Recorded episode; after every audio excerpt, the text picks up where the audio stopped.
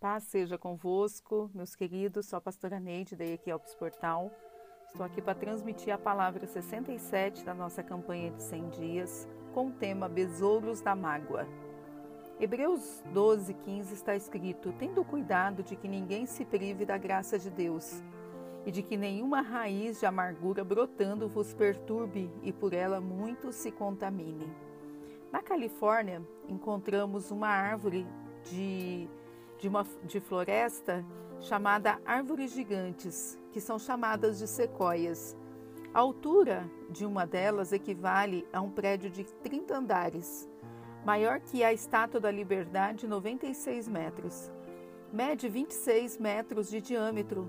É tão grande que, se fosse cortada, produziria madeira suficiente para construir 35 casas de cinco cômodos. Zig Ziglar diz no livro Eu Chego Lá que certo dia encontraram uma dessas árvores apodrecendo. Ele conta que há alguns anos um pequeno besouro começou a cavar a sua casa e a pôr os ovos que iam produzir, produzir outros besouros.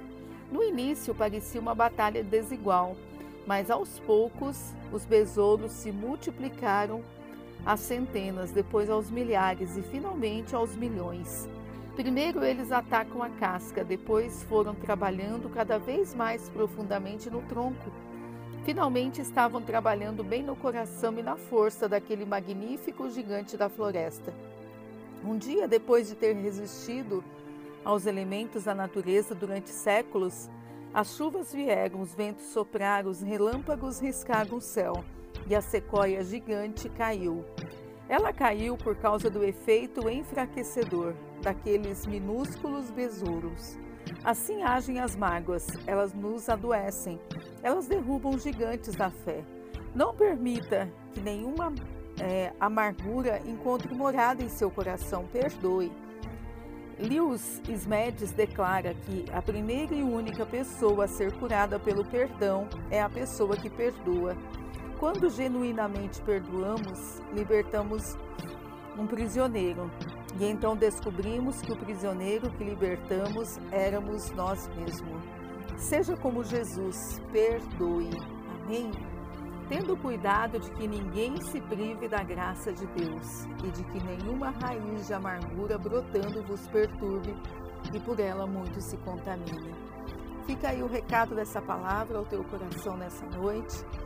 Como já dissemos em outros episódios, é, perdoar não é algo que nós sentimos e, na maioria das vezes, nós não temos prazer, mas é algo que o Senhor nos mandou fazer. Então, nós obedecemos ao Senhor e nós liberamos perdão para que nós possamos viver o melhor de Deus. Amém? Deus abençoe. Abençoe você, sua casa e sua família, em nome de Jesus.